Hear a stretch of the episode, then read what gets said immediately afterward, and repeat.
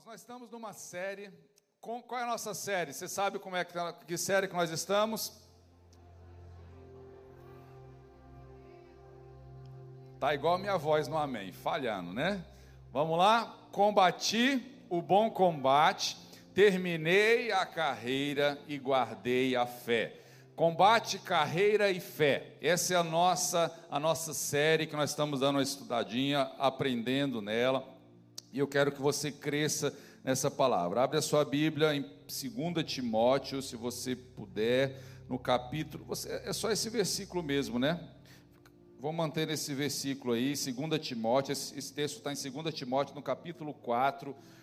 Ele é o versículo 7. Diz o seguinte: Combati o bom combate, terminei a carreira e guardei a fé. Nós falamos na primeira semana sobre esse tema. É, eu comecei essa palavra contando um pouquinho sobre a história do Paulo. Né? O Paulo escreveu essa carta de 2 Timóteo. Essa carta de 2 Timóteo foi a última carta a ser escrita, é o último livro da Bíblia a ser escrito ele não é o último livro na cronologia do cânon, o último livro é Apocalipse, mas Apocalipse foi escrito antes dele. O último livro a ser escrito na Bíblia foi a carta do Paulo ao seu discípulo Timóteo. Ele amava muito Timóteo. Ele começou a caminhar com esse menino quando ele era um adolescente, da idade das meninas aqui. Ele começou a andar com Timóteo. Ele ensinou tudo a Timóteo. Ele discipulou Timóteo. E o Paulo foi preso duas vezes em Roma. Na primeira prisão em Roma, ele escreveu quatro cartas né, a outras igrejas, mas era uma prisão tranquila, era uma prisão boa, ele tinha acesso aos seus amigos, ele estava numa casa, ele tinha comida, ele tinha tudo bem e ali eles tinham esperança, ele sabia que ele ia sair dali. Então ele tinha esperança de um dia ir pregar na Espanha, como ele realmente foi pregar na Espanha. Então o Paulo, ele tinha essa visão e essa vontade na primeira carta, na, aliás, no, na primeira prisão em Roma. Mas essa aqui é a segunda prisão em Roma. O Paulo está preso e ele já percebeu, porque Nero tocou fogo em Roma, como a gente teve falado, e culpou os cristãos, e o Paulo era um dos líderes dos cristãos. Então ele pegou o Paulo e colocou como terrorista. O Paulo era o Osama Bin Laden daquela época. Então eles prenderam para valer o Paulo, jogaram numa prisão úmida, num porão escuro, fétido, e ali ele sabia que agora a situação estava difícil, ele estava com, com, com frio, tanto é que você pode ver que na carta que ele manda para o discípulo Timóteo, ele fala Timóteo, traz a minha capa, não esquece da minha capa, traz também os meus livros, principalmente os meus pergaminhos que eu quero ler aqui ainda. E outra coisa, vê se você consegue vir antes do inverno, porque se o inverno chegar não ia dar certo, não ia dar para ele, porque o lugar era frio, era úmido e ele estava sofrendo bastante. E ele já sabia também que ele iria morrer. Ele sabia que ali seriam os últimos dias dele. Ele sabia que, que o, o, o seu tempo aqui na terra tinha acabado. Então ele olha para trás e nessa, nessa, nesse olhar para a sua história, ele diz: Olha, sabe o que, que eu tenho da minha história? Eu combati o bom combate eu terminei a carreira e eu guardei a fé. Amém?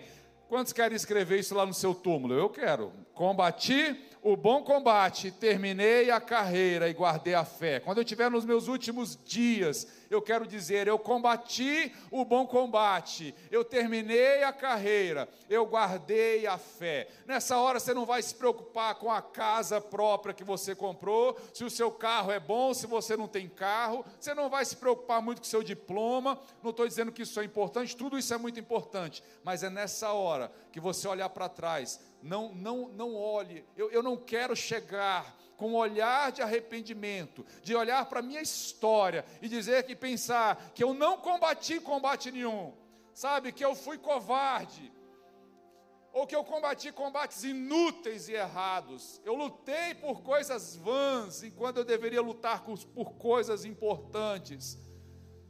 Eu não quero olhar para trás e ver que eu não tive carreira nenhuma, minha carreira, a minha história não, não, sabe, não tem sentido, eu não vivi propósito nenhum. Carreira é propósito. A minha vida teve um sentido de ser. Porque, querido, você vai viver o que 80, 90 anos. Muitos vão, alguns nem a isso vão chegar aqui. E o que, que é isso? Perto da eternidade. Quando você chegar nesse ponto que o Paulo chegou, você vai encarar a eternidade. Agora serão toda a sua eternidade. E ela vai ser definida por aquilo que você viveu nesses poucos anos aqui na terra. E eu não quero olhar para trás com um olhar de tristeza, dizendo que eu vivi uma vida inútil. Mas eu quero dizer, eu vivi uma carreira.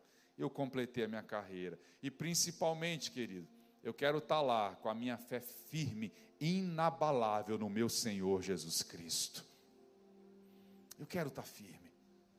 Não preso apenas em milagres, porque pode ser que ele, nesses últimos dias, como aconteceu com Paulo, ele nem me cure, talvez ele nem me liberte da prisão, mas a fé dele estava inabalável, sabe? Eu sei estar tá solto, eu sei estar tá preso, eu sei ter muito, mas eu sei ter pouco. Essa é a vida do Paulo, é isso que eu quero olhar para trás e estar tá vivendo isso. Ah, meus irmãos, que seja assim a nossa história, amém? Que seja assim a nossa história. Oh, que essa igreja viva isso, que você tenha essa paixão, que resgate a paixão por Jesus Cristo, por uma vida que faça sentido, uma vida que tenha um propósito. Então, é essa a história do Paulo. E nós falamos sobre os maus combates, não sei se você lembra, porque tem combates que são bons, são úteis, mas tem combates que são ruins, são desnecessários. O que é o mau combate? Porque ele adjetiva o combate, ele diz: Eu combati o bom combate. Quer dizer que os maus combates, ele não entrou. Ele não entrou em combate à toa. Ele não gastou energia e tempo. Meu irmão, pensa numa coisa ruim é você gastar energia e tempo num negócio em que tem sentido. Negócio sem futuro. Gastar energia e tempo nisso. Né? Então nós não vamos gastar energia e nosso tempo em coisas que não têm sentido. E ele fala isso: não, eu não combati qualquer combate, eu não combati o mau combate, eu combati o bom combate. O que é o mau combate? É aquele que você não sabe a hora de lutar e a hora de deixar de lutar, porque há tempo para tudo. Tem tempo que é hora de você lutar, tem tempo que é hora de você parar de lutar. Outro mau combate é a forma certa de lutar. Se você não sabe a forma certa, porque você tem que usar as armas certas. A forma errada de combater é, é, é, é lutar com ira, lutar por inveja, lutar com orgulho. A forma certa é no fruto do Espírito, na mansidão, no domínio próprio. E também a forma errada é quando você toma o combate para si, quando você abraça algumas lutas que não eram para você lutar, que era para você deixar Deus lutar, que Ele vai lutar por você. Amém? Esse aí que nós pregamos, né, sobre, sobre o combate, né, nesse, nesse tempo todo. E a Sara pregou semana passada, né, sobre a luta da mente, o combate da mente, vencendo o fracasso. Essa foi a mensagem da semana passada. Elas estão aí no YouTube. E agora eu vou começar a falar sobre o bom combate. Eu queria terminar esse bom combate hoje, mas irmão, acho que não vai dar tempo. Eu quero falar em meia hora, 40 minutos o máximo, para não cansar os irmãos. Vocês me dão essa meia hora, presta atenção. Eu vou combater, falar sobre os nossos inimigos e talvez eu fale só um hoje. Se der tempo, se der um outro momento, a gente fala sobre outros. Mas a igreja precisa entender: não é algo fácil de falar, não é algo simples do que nós vamos falar hoje. Porque para mim, como pastor, no tempo de pandemia, eu, fui, eu fui colocando as palavras, orando, colocando diante de Deus palavras que eu queria trazer esperança, levantar as pessoas. Mas tem hora que o Espírito Santo coloca no nosso coração a palavra pastoral, de cuidado, sabe, de tirar os espinhos, de pegar algumas ovelhas que podem estar indo por uns caminhos errados e trazer de volta. Essa, essa, esse é o trabalho. Eu gosto do Spurgeon, né? ele fala o seguinte: olha, não, não vá numa igreja, não procure uma igreja onde você se sinta confortável, que tenha boa música e que tenha boas palavras. Vá a uma igreja onde se prega o Evangelho. É isso. Nós podemos ter todas essas coisas, a gente tem. Que louvor foi esse, né? Que, que maravilha a gente está cantando aqui. Pessoal, a luz dança para lá, dança para cá. Isso é tudo muito lindo. Mas, meu irmão, nós estamos aqui por Ele, amém? É por Ele. É pelo que ele fez, é pelo evangelho que nós estamos aqui. Nós estamos aqui para viver, para dizer não à carne, para mortificar quem nós somos e vivermos para a glória dele. É isso que nós estamos aqui. Então, nós temos três grandes inimigos pelos quais nós vamos combater. Quem são os seus três grandes inimigos? Seu marido, seu chefe, né? Cuidado com o que passou na sua cabeça aí, né? Quando gente fala, quem são os três grandes inimigos? Então começa a pensar, não começa já, já quero, sabe, se você pensou em nomes, em pessoas, eu já quero te dizer, seu inimigo não mora do seu lado, tá bom? Então calma aí que não é esse. Esse não é os seus grandes inimigos. Seus três grandes inimigos não são, não começa com esse aí. Gente, é, o, a arte da guerra, né? Tem um livro bom do Sun Tzu. Ele diz o seguinte: se você conhece o inimigo e a si mesmo, você não precisa temer o resultado de 100 batalhas. Você vai ganhar todas. Se conhece a ti mesmo, mas não conhece o seu inimigo, para cada vitória ganha sofrerá também uma derrota. Caso não conheça nem o inimigo, nem a si mesmo, você vai perder todas as batalhas. Eu acrescentaria, né, ao Sun Tzu, na arte da guerra. Nós precisamos conhecer o nosso inimigo, nós precisamos conhecer a nós mesmos e nós precisamos conhecer o Senhor que está sobre as nossas vidas. Amém? Porque nós não estamos só na nossa batalha. Nós precisamos conhecer o nosso Senhor.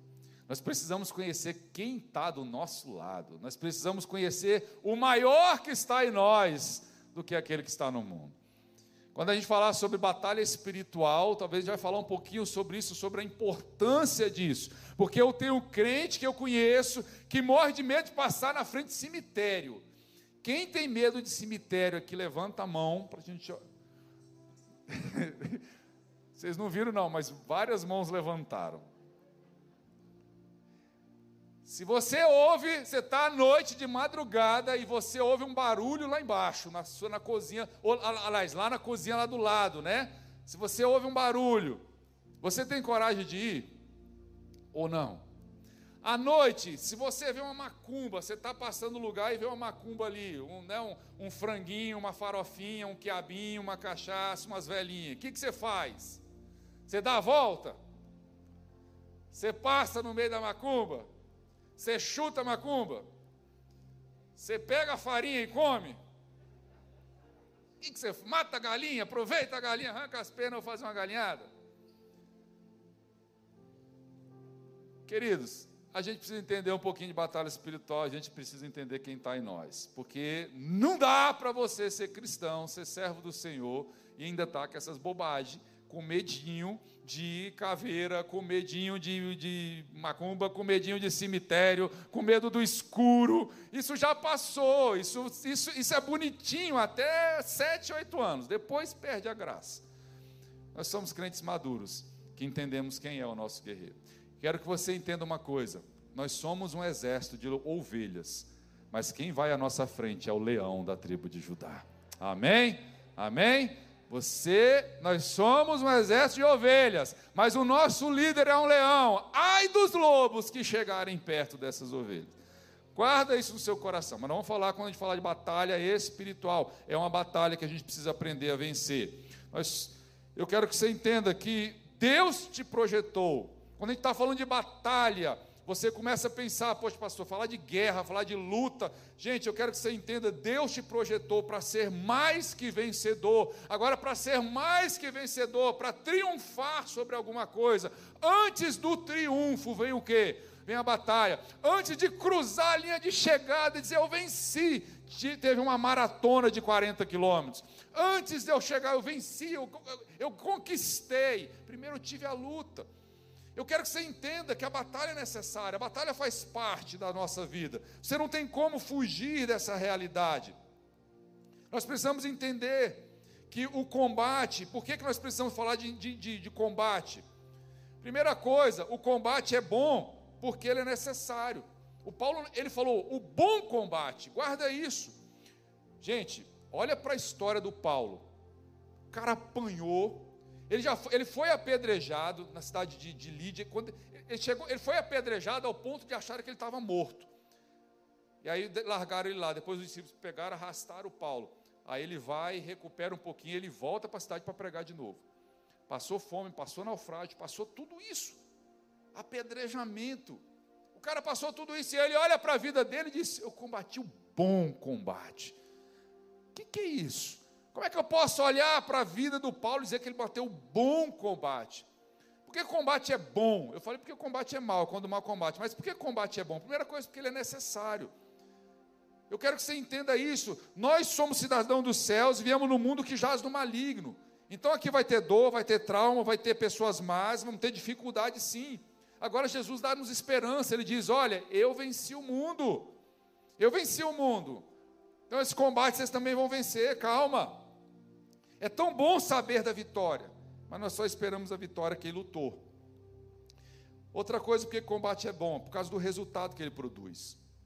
Queridos, o crescimento, a maturidade e o fortalecimento só vem pela pressão. Vem pela pressão. É pelos embates que nós crescemos.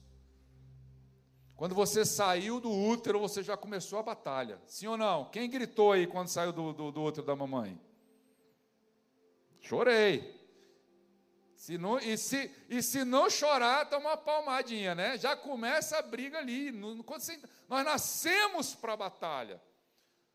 E nós vamos crescendo a cada dia. Quantos, assim, gente, penso no desespero para tirar a chupeta dos meus filhos. Como é bom ter filho grande. Quando eu começo assim, dá vontade de ter uma criança de novo, vejo um bebezinho, eu estava vendo a Cecília aqui, falou, oh Deus, queria um trenzinho desse para mim.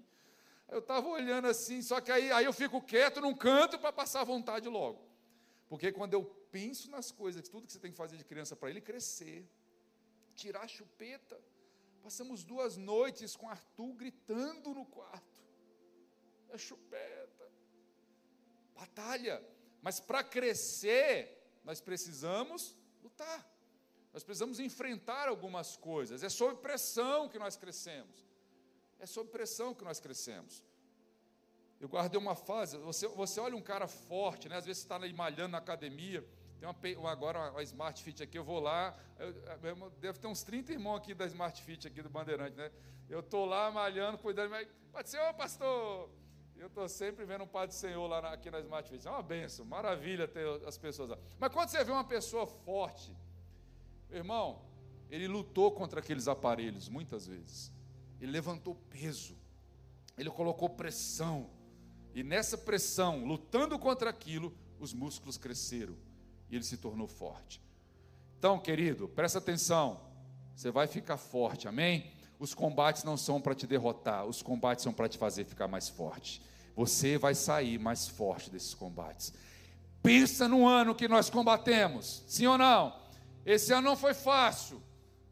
Nós estamos lutando ainda. Mas eu tenho certeza que 2021 Deus vai fazer algo sobrenatural, algo abundante, que nós vamos sair daqui, sabe? Nós vamos estar aqui pulando pelo que Deus vai fazer, porque nunca a gente passa um momento de crise desse sem que Deus queira depois acalmar a tempestade e libertar o, o, aqueles endemoniados, curar os enfermos e fazer transformações. 2021, 2021 vai ser uma bênção nas nossas vidas. Vem para cá na semana de jejum e oração, nós vamos clamar pelo Senhor, porque foi um ano de batalha. Eu gosto de uma frase, gosto não, acho triste, mas é uma realidade. Tempos difíceis geram homens fortes. Homens fortes criam tempos fáceis. Tempos fáceis criam homens fracos. E homens fracos criam tempos difíceis. Dá uma olhada nesse ciclo. Tempos difíceis, luta, combate geram homens fortes. Homens e mulheres, guarda isso, tá? Fortes. Homens e mulheres fortes geram tempos fáceis. Tempos fáceis geram homens e mulheres fracos. Homens e mulheres fracos criam tempos difíceis. E aí o ciclo tem que começar. Eu quero te perguntar uma coisa: em qual desses lugares nós estamos vivendo hoje? Essa nossa geração está em que ponto disso aqui? Porque nós vivemos num mundo, você pode falar das, das dificuldades, mas nós nunca tivemos um mundo com tanta paz. Você não está vendo guerras, Sabe, antes, se você olhar para mil anos atrás, era um país invadindo o outro com arma e luta e aqueles filmes de vikings e que você vê aquelas coisas terríveis, os bárbaros e os romanos lutando e cortando a cabeça. E um país, você estava aqui, mas você não sabia qualquer hora estava vindo um inimigo. Não, nós estamos em paz. Passou a Segunda Guerra Mundial. E aí parece que sem ter o que fazer, os homens e as mulheres estão cada vez mais fracos. Homens fracos Fernando está levantando aí um ministério de homens para o ano que vem. Porque nós precisamos trazer a hombridade de novo, que nossos homens estão ficando fracos. E nós precisamos trazer de novo, porque nós precisamos entender que é nos combates que nós vencemos. Mas sabe, queridos, eu me lembro da, de um tempo em que as pessoas, tempos difíceis, as pessoas dobravam o joelho, clamavam, buscavam ao Senhor, porque não tinham muitos recursos. Eu tenho uma herança de fé de avós e avós que viviam na roça, afastado. Para você chegar no lugar, na, na época, você tinha que andar a cavalo, quase um dia inteiro a cavalo, e depois mais um tempo a pé, para tentar pedir uma carona, para talvez no dia seguinte você chegar no lugar que tivesse algum socorro. Eu já contei aqui de uma tia minha que simplesmente uma febre que não passou durante dias e dias e dias até que chegou um ponto que ela parou de respirar, ela morreu tempos difíceis. E no tempo difícil já era homem forte. E meu avô dobrou o joelho sobre minha tia e orou, falou: Deus, traz minha filha de volta. E chorou e clamou, e em volta dele o povo começou a buscar. Por quê? Porque a gente estava clamando aqui: Jesus, Jesus, tu és tudo. Sabe, quando Jesus é tudo que você tem, aí você vai perceber que Ele é tudo que você precisa. E quando eles começaram a clamar, minha tia voltou e respirou novamente e ressuscitou e está viva até hoje aí para a glória do nome do Senhor. Mas agora corre para o hospital, entuba, graças a Deus por isso não estou reclamando disso. Mas onde é que estão os guerreiros de oração? Porque, sinceramente, para nós a primeira opção, e muitas vezes a única, tem que ser a oração. Está doente, ore. Tem alguém enfermo, põe as mãos e ore. Eu estou falando de dificuldades, mas quando começa a ter as facilidades, e eu não estou pedindo tribulação, não estou pedindo dificuldade, eu só entendo que nós precisamos ser fortes e entender que os combates estão aí para nos fazer mais fortes. Gente, quais são os três grandes inimigos? Os três grandes inimigos são, fala comigo, a carne, o diabo e o mundo. Amém? Quando Paulo está falando, eu combati o bom combate, o que tinha em mente ele não eram as pessoas, não eram, ah, não era, ele não tinha sogra, né? Não era não era essa, o que ele estava em mente quando ele falou combati o bom combate, eram esses três grandes inimigos. E você tem que entender que eles continuam sendo os inimigos maiores e principais da igreja até hoje. É a nossa carne, o diabo e o mundo. E eu preciso que você entenda o que são essas coisas. E eu vou falar hoje só sobre a carne, possivelmente. Vou falar sobre a carne. Abra sua Bíblia em Gálatas, capítulo 6. Gálatas, capítulo 6.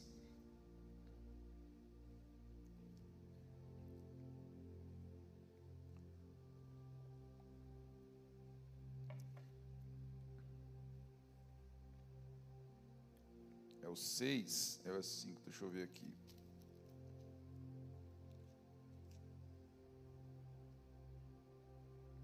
É o 5. 15, é, do 16 em diante. Gálatas 5, versículo 16. Por isso, vou ler do versículo primeiro, Gálatas 5, 1. Foi para a liberdade que Cristo nos libertou. Portanto, permaneçam firmes e não se deixem submeter novamente a um jugo de escravidão. Aí pula lá para o versículo 16. Por isso eu digo: vivam pelo Espírito, e de modo nenhum satisfarão os desejos da carne, pois a carne deseja o que é contrário ao espírito, e o espírito o que é contrário à carne. Eles estão em conflito um com o outro, de modo que vocês não fazem o que desejam. Mas se vocês são guiados pelo espírito, não estão debaixo da lei. Ora, as obras da carne são manifestas: imoralidade sexual, impureza e libertinagem, idolatria e feitiçaria, ódio, discórdia, ciúmes, ira, egoísmos, dissensões, facções e inveja, embriaguez e orgias e coisas semelhantes.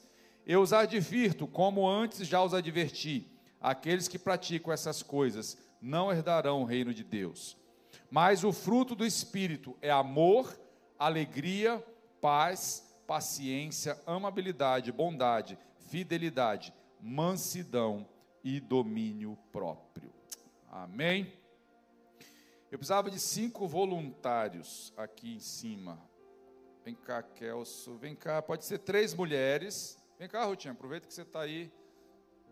Vem cá, Julinha, vem cá, Julinha. Olha, escolhi.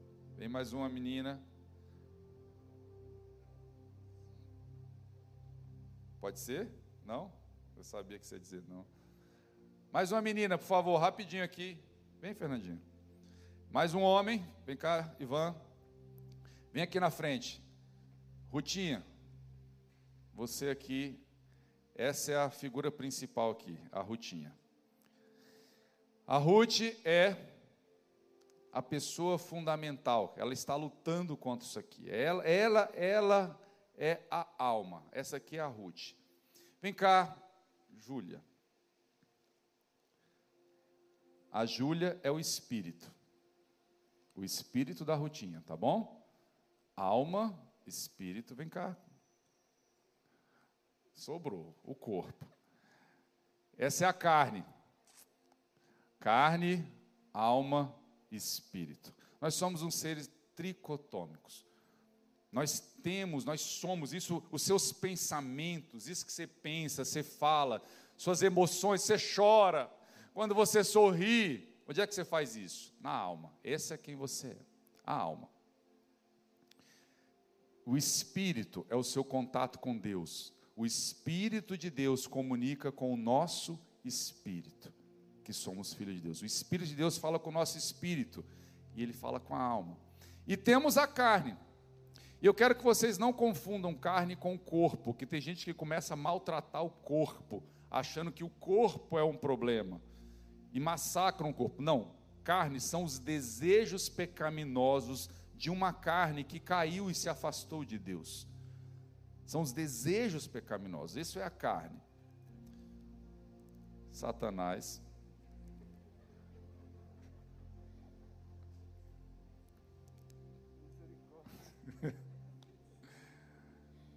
Só representando, viu, filho? Você está bem, você é servo de Deus.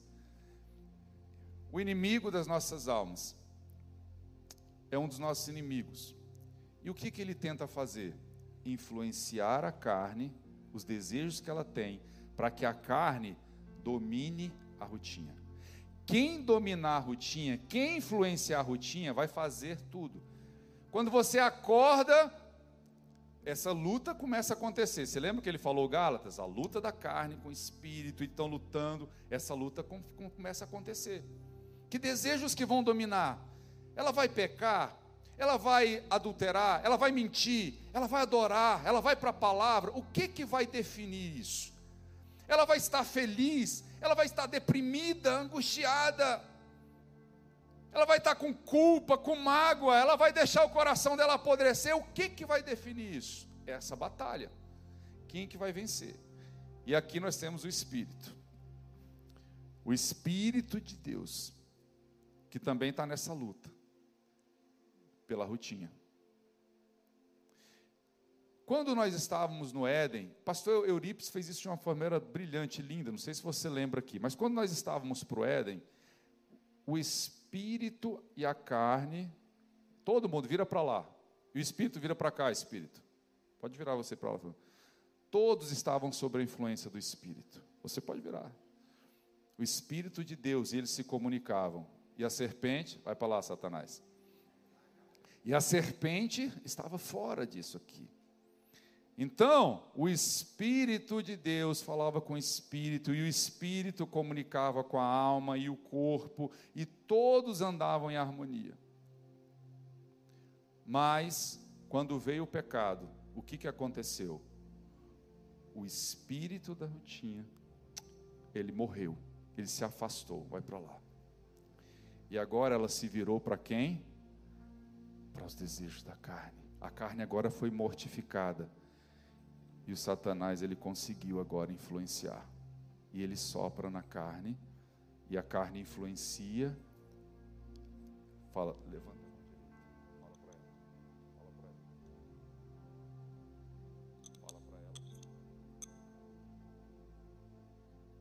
Ele falou: levanta a mão direita, ela levanta a mão direita, e ela acaba reproduzindo o que vem acontecendo aqui. Você está entendendo essa batalha que acontece com você? Essa batalha acontece todo dia na nossa vida. E agora, como é que é uma pessoa carnal? O Otmani, ele fala no livro O Homem Espiritual, ele fala muito isso. Quem ganhar essa batalha da nossa mente, vai ganhar quem nós somos. O homem espiritual é aquele que está sobre a influência, que o espírito, pode ficar aqui, Julinha, o espírito influencia, o espírito que influencia a alma. Essa é a pessoa espiritual. O carnal, que ele falou aqui, o Paulo às vezes fala, vocês são carnais, deveriam ser espirituais, mas vocês são carnais. O carnal é que os desejos da carne, influenciados pelo maligno, mandam na alma. Essa pessoa acaba fazendo tudo o que a carne quer. Vamos falar, preguiça é pecado? Sim ou não? Sim. Preguiça é pecado. Olha, carnal, Julinha, é, Rutinha acordou segunda-feira de manhã. Acordou e agora, olha, olha o que, que é uma, uma pessoa carnal. Satanás vai falar para ela: Que dia horrível, né? Você está cansada desgraça começar uma semana. Aquele seu chefe vai encher a sua paciência. Trânsito, ai, queria ficar dormindo. Sabe, essa pessoa podia, na verdade, meu chefe podia me dar o emprego daquela pessoa. Eu sei, eu sou muito melhor que ela. Ai, mas a única alívio que eu tenho nesse trabalho é o olhar do Kelson, que fica tá dando em cima de mim. E aí a Rutinha, ela levanta com todos esses pensamentos. Como é que você acha que vai ser a semana dela? Como é que vai ser o dia, a, a caminhada dela saindo para o trabalho? Olha, o diabo ali, ele só riscou o fósforo. A inveja, a lascívia, o desejo de, de, de tomar o posto do outro, o desejo de vingança, a preguiça, a vontade de ficar tudo já estava na carne. O problema é que agora a carne começou a influenciar a alma. E ela vai levantar com raiva, cansada. E eu vou dizer, essa semana dela talvez seja uma semana de lascívia, talvez tenha masturbação, talvez aconteça um adultério, uma inveja, fofoca nessa semana, murmuração e aí, domingo que vem, ela chega aqui no culto.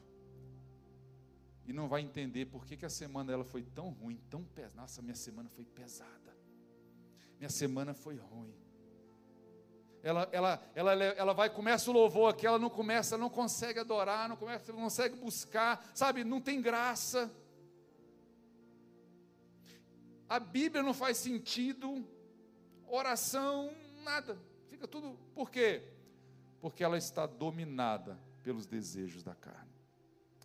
Uma pessoa agora espiritual, ela não está sem carne, mas a carne não está mandando nela. Quem está mandando agora é o Espírito.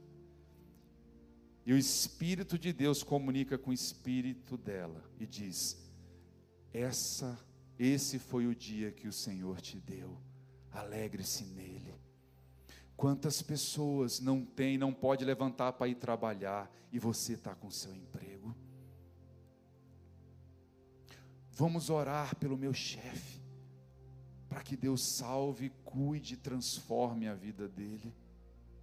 Senhor, eu estou sentindo atração por aquele homem. Eu confesso diante de Ti, não me deixa cair, me fortalece. Eu quero andar em Ti. E ela põe um louvor e vai no carro louvando, e vai no 15, 15, 15. Ela começou a semana. Meus queridos, como é que vai ser a semana da Rutinha agora? Você está entendendo como é que é a sua semana? Isso acontece todo dia de manhã. Você tem sempre essas duas coisas lutando, essas, essa batalha, esse combate na sua vida. À medida que você vai amadurecendo, você vai crescendo, e eu posso falar, isso vai acontecer ao longo do dia. Porque de repente ela começou assim, mas tomou uma fechada no trânsito, aí vem o que dentro? A ira, a vontade da carne. Ah, oh, eu vou atrás desse miserável que me fechou. Aí eu quero. Aí você chega no trabalho, você está, glória a Deus. Jesus, Jesus, ai que lindo, maravilha. Aí você liga o computador. Aí você vai lá no site de notícias, no globo.com. Você é um homem. Aí de repente do lado, mulher bumbum faz ensaio do não sei das quantas. Aí o que está aqui? A carne começa lascívia. As obras da carne são lascívia, impureza.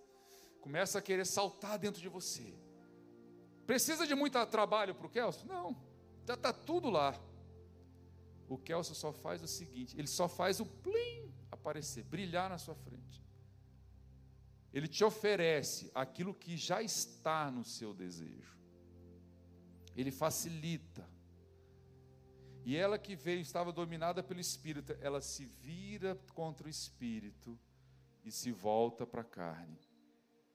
Pega na mão dela agora e sai levando ela. Pode levar ela para lá. Leva ela, puxa, puxa ela para onde você quiser. Vai junto, Satanás. Uma salva de palmas para os nossos atores aqui. Obrigado, gente. Deus abençoe.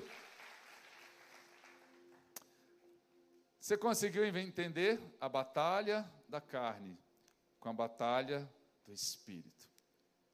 Homens espirituais, homens carnais mulheres espirituais, mulheres carnais. E nós queremos então caminhar, porque o Senhor nos chamou para sermos espirituais. E nós queremos caminhar assim. E olha só o que diz a palavra, Gálatas 5:24, os que pertencem a Cristo Jesus já crucificaram a carne com as suas paixões e os seus desejos. Nós cremos que a Rutinha aceitou Jesus, ela crucificou, a carne dela está crucificada com Cristo. Mas como diz o Martinho Lutero, ele diz o seguinte: olha, eu pensei que a danada da carne ia ficar nas águas do batismo, mas eu descobri que ela sabe nadar. Não sei se você já viu The Walking Dead, filme de zumbi, mas sabe aquele morto-vivo que fica ali tentando te pegar? Essa é a carne. Ela foi crucificada com Cristo, mas ela ainda tenta, ela fica ali, sabe? Inveja, mentira, lascívia, podridão, vai, vai, ira, raiva, vai, vai e fica ali te arrastando, tentando pegar em você. Queridos, eu quero que você entenda isso. Guarde isso no seu coração. Isso é bom demais você entender. Sair daqui entendendo isso. Existem coisas que nós já recebemos pela fé. Eu sou salvo pela fé.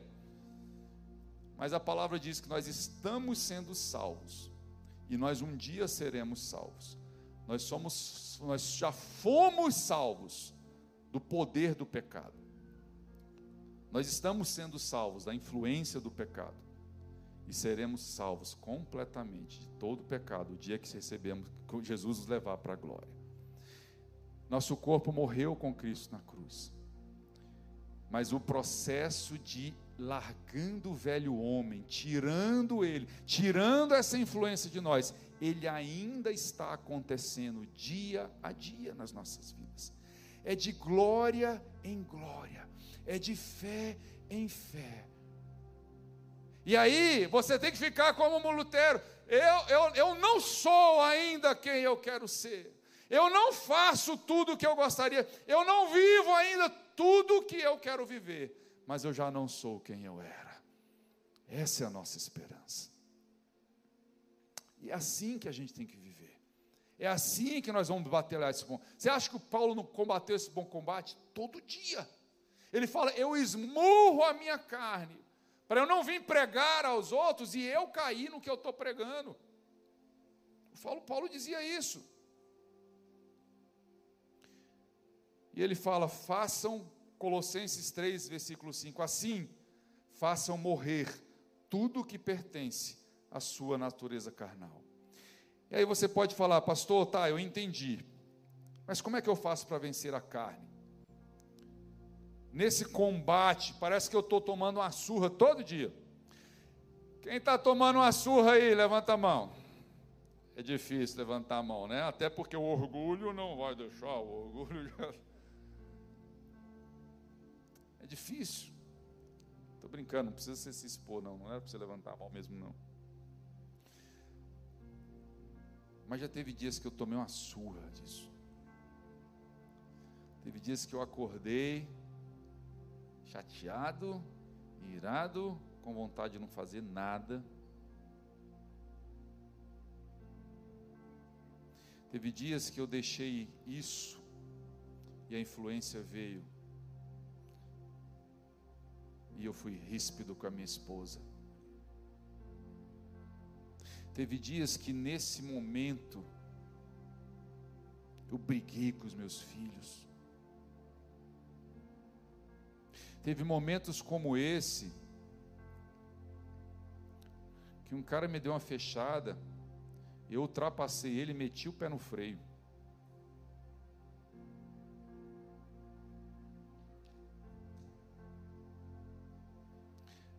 Já há um tempo atrás, eu cheguei a botar a arma para fora e mandar ele vir.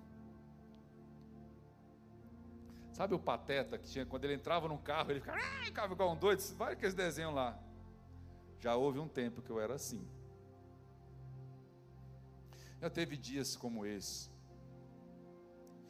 em que o desejo pela pornografia me fez entrar em sites que eu tenho vergonha de fazer. Teve dias como esses que essa voz da carne, os desejos foram para coisas que eu tenho vergonha de falar. Eu não estou aqui. E sabe uma coisa que é linda no Paulo? Nas primeiras cartas do Paulo, ele fala sobre como ele era forte, como ele vencia e como ele era. Quando ele escreve em 2 Timóteo, ele fala sobre os pecadores, dos quais eu sou o maior deles. A maturidade trouxe isso, a compreensão de que nós não somos nada sem Jesus. E se há algo de bom em nós, é Ele, é dele. Então eu não estou aqui como super-herói, mas estou aqui como alguém que creio em Jesus e que todo dia eu mortifico a minha carne. Eu digo: não, você não vai vencer. Hoje, em nome de Jesus, Espírito, eu preciso do Senhor.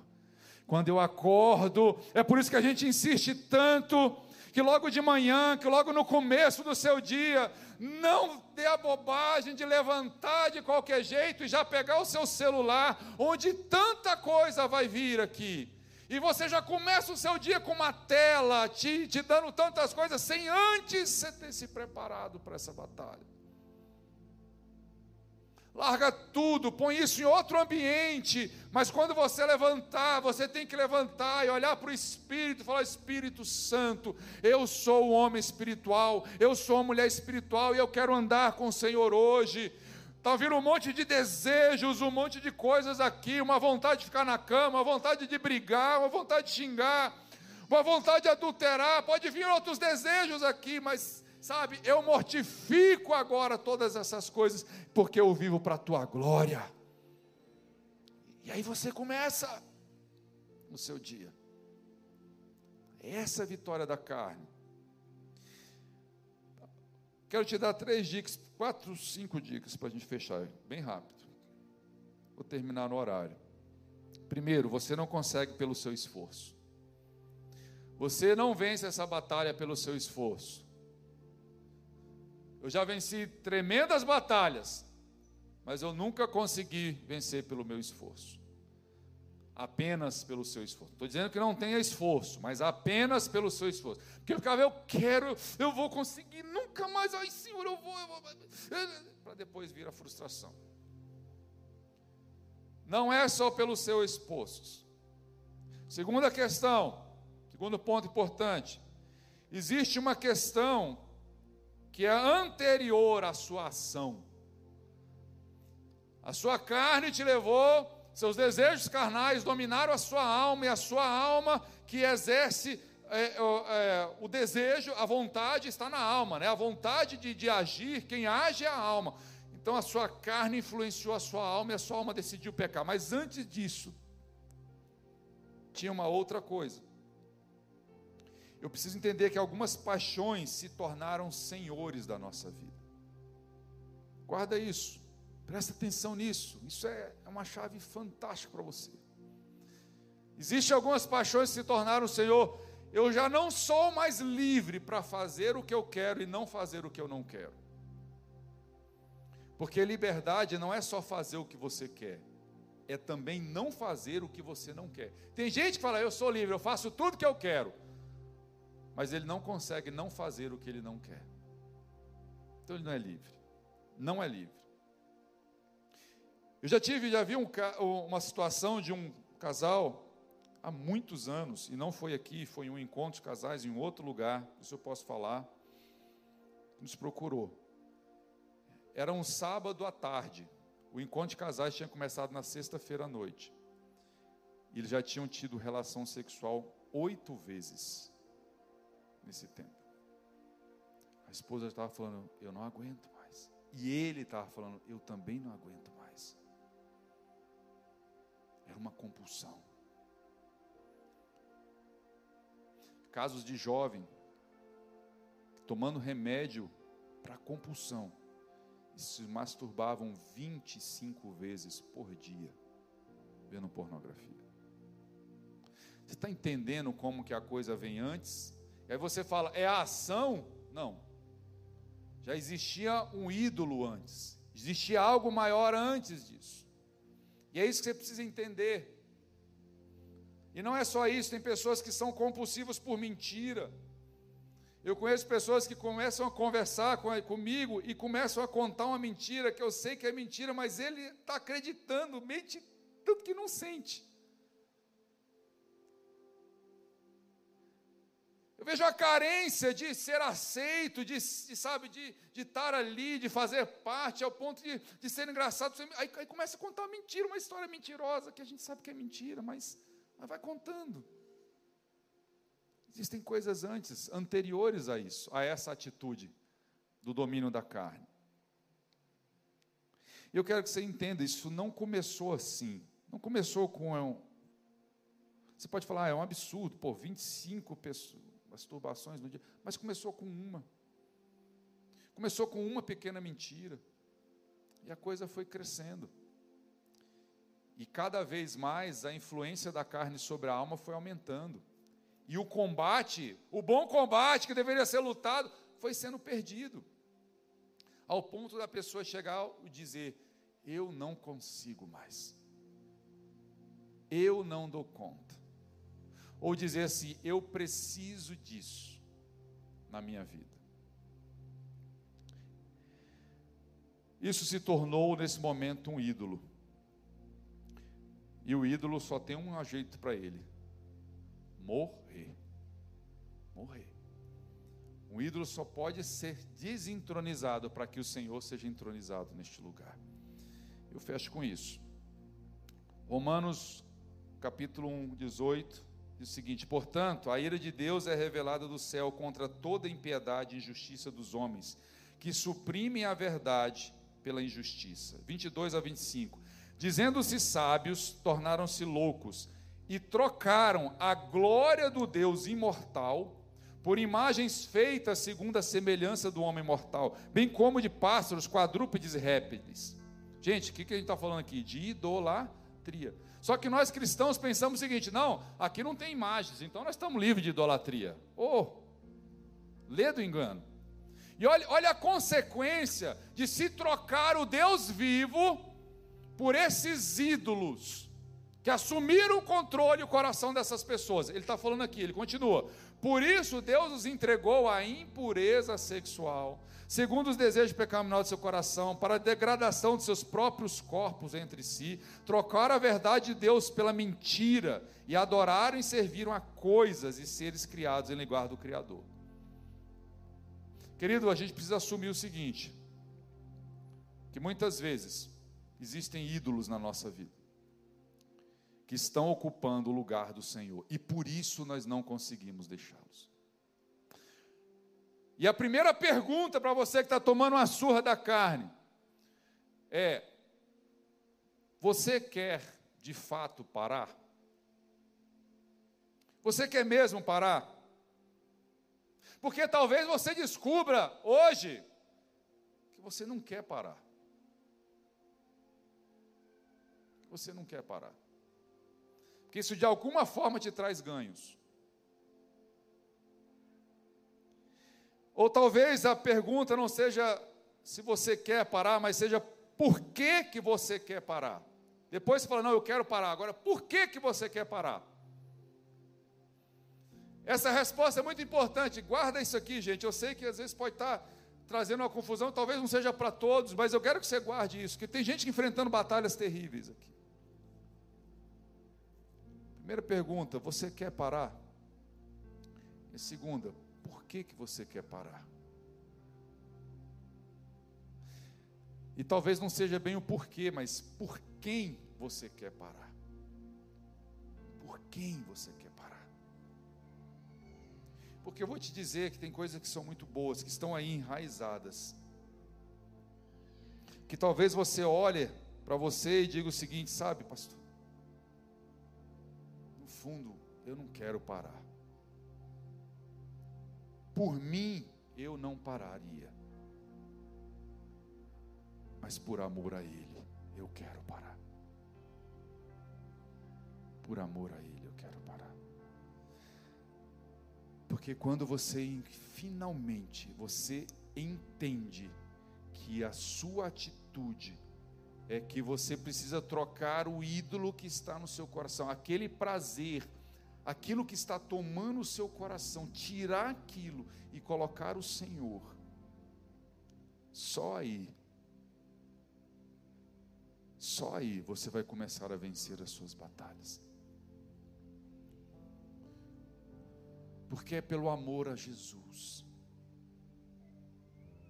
Alguns aqui talvez vão dizer: sabe de uma coisa? Eu descobri que eu não amo tanto Jesus assim. Eu amo mais o mundo, eu amo mais isso do que a Jesus. Isso não é de todo ruim, não. Porque talvez seja o ponto de inflexão na sua vida de você finalmente tirar a máscara de crente. E finalmente dizer: Jesus, eu descobri que eu não te amo tanto assim, que eu amo mais ainda as coisas. Eu vejo muita gente que, algumas pessoas que vêm à frente pela emoção e vão embora quando a emoção passa. Mas eu creio que hoje pode vir pessoas aqui que reconhecendo que existam outros ídolos no seu coração e que talvez a sua caminhada com o Senhor tenha sido de tantos tropeços porque você ainda não o ama. E ame mais outras coisas. Eu tive que um dia enfrentar isso e ser sincero e dizer: Eu não quero parar. É bom e eu não quero parar. E eu, e eu começava com a mentira: Eu não consigo parar.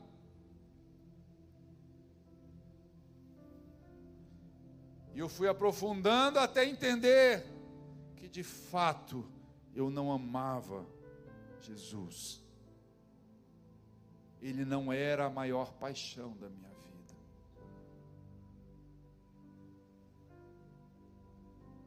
Foi tão bom cantar aquilo hoje. Então, queridos, eu quero que você hoje tenha isso. Jesus chegou diante de um jovem rico e falou sobre a lei. Ele falou: O que, que eu posso fazer para ser perfeito? Jesus falou sobre a lei. Mas ele insistiu e Jesus olhou lá dentro e viu que tinha um ídolo sentado. Não era pornografia, não era sexo ilícito, não era mentira.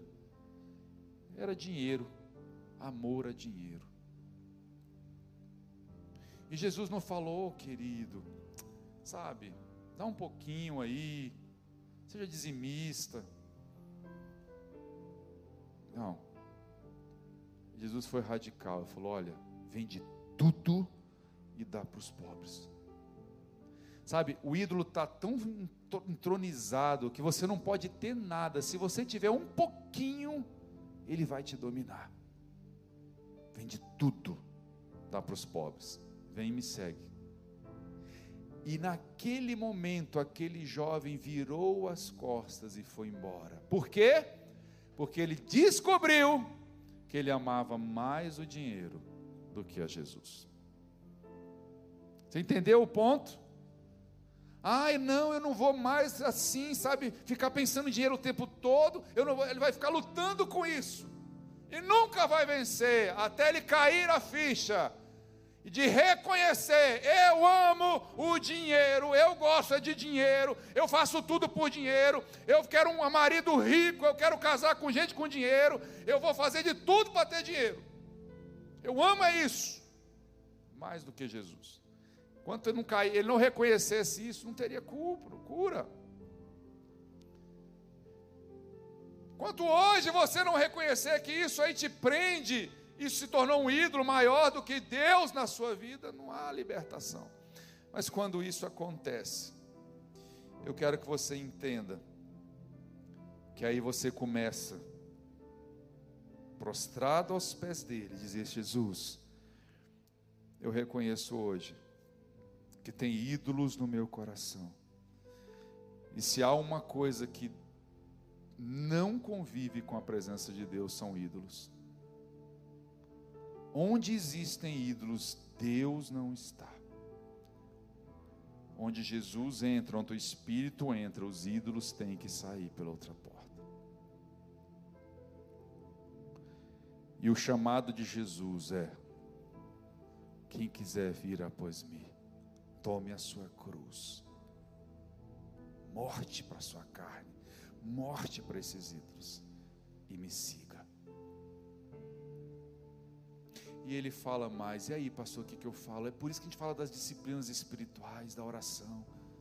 Não tem nada que eu preciso fazer. Primeira coisa é reconhecer isso. E depois, aí sim, só a partir daí, você vai entender que sem ele nada você pode fazer. É, e o seu trabalho é permanecer na videira.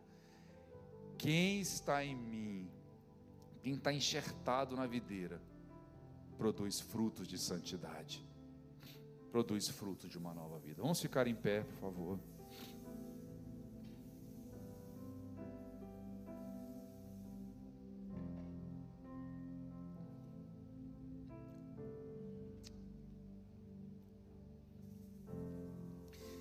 Feche seus olhos onde você está. Todo mundo de olhos fechados. A intenção não é expor ninguém. Mas eu quero fazer um grande apelo aqui.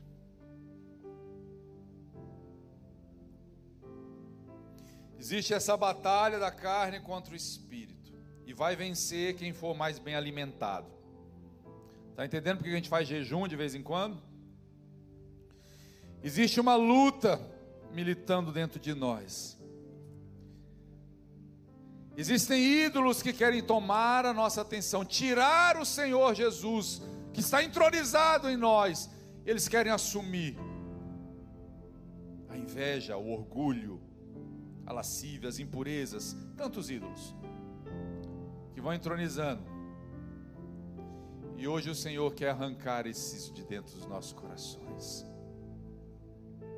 Talvez você não está conseguindo vencer. E o Paulo falou: Eu combati o bom combate. Sabe por que, que ele combateu? Porque todo dia ele dizia: Quem reina em minha vida é o Senhor Jesus Cristo. É Ele. É Ele. Eu mortifico a minha carne todos os dias para que Ele viva. Mas eu não consigo fazer isso sozinho. Claro que não. Mas, querido, o Espírito Santo está todo o tempo ao seu lado, dizendo: Filho, só precisa de um passo teu, dizendo: Eu quero, eu quero tirar esses ídolos, eu quero que o Senhor seja entronizado, e todo mais Ele vai fazer. A libertação começa aí: conhecereis a verdade, e a verdade vos libertará. Sabe qual é a verdade? Você não precisa desse ídolo. Fala comigo, eu não preciso. Fala alto, eu não preciso de ídolo nenhum. Eu não preciso de nada que me escravize. Eu não preciso me curvar às vontades da minha carne, porque eu sou filho de Deus o Senhor está entronizado em minha vida. Ele é o meu Senhor. E essa é a verdade que me faz livre. Livre. Livre de todas as amarras.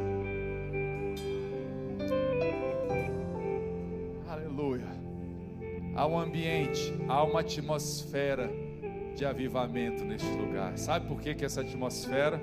Todo avivamento começou com isso: arrependimento, confissão, quebrantamento. Quando você sair daqui, ídolos serão desentronizados, eles vão cair com a cara no chão e serão quebrados, e o Senhor Jesus vai entronizar.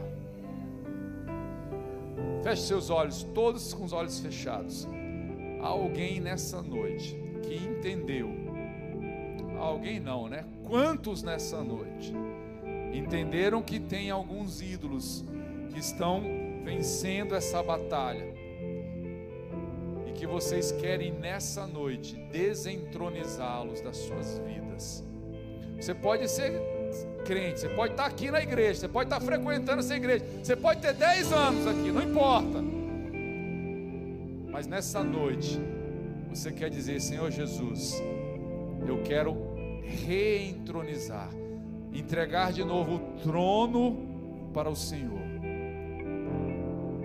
Quantos aqui querem fazer isso? Levante a sua mão bem alto. Todos estão de olhos fechados. Amém, amém. Não tenha vergonha. Agora é hora de você dizer: está todo mundo de olho fechado.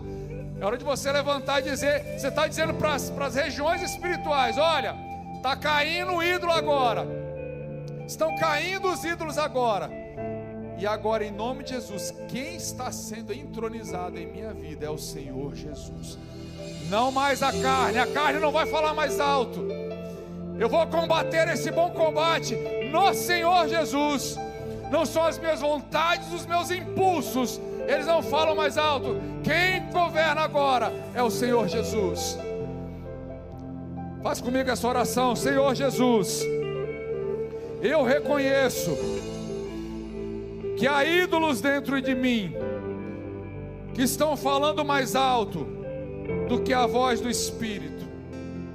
Eles têm governado a minha carne, e a minha carne governado a minha alma. E eu estou perdendo essas batalhas da carne. Mas agora, em nome de Jesus, eu reconheço o sacrifício que o Senhor fez na cruz por mim eu rendo a minha vida a Ti, para que Tu sejas o meu Salvador e o Senhor absoluto da minha vida, seja entronizado no meu ser. Eu digo não, e eu digo não por quê? Porque tem alguém maior do que eu que habita em mim. Eu declaro nessa noite o Senhor é a paixão da minha vida. O Senhor é tudo o que eu desejo. O Senhor é tudo o que eu quero. e pelo amor que eu tenho a Ti, eu derramo a minha vida em redição total e absoluta ao Teu senhorio. Arranco o orgulho, a mentira, a inveja, a lascívia, a pornografia, o adultério, os desejos pecaminosos, as dissensões, a facção, mamon, o amor ao dinheiro, caia tudo por terra, caia tudo por terra, e que reine o Senhor Jesus, hoje e sempre na minha vida, em nome de Jesus, aplauda o Senhor, aplauda Ele.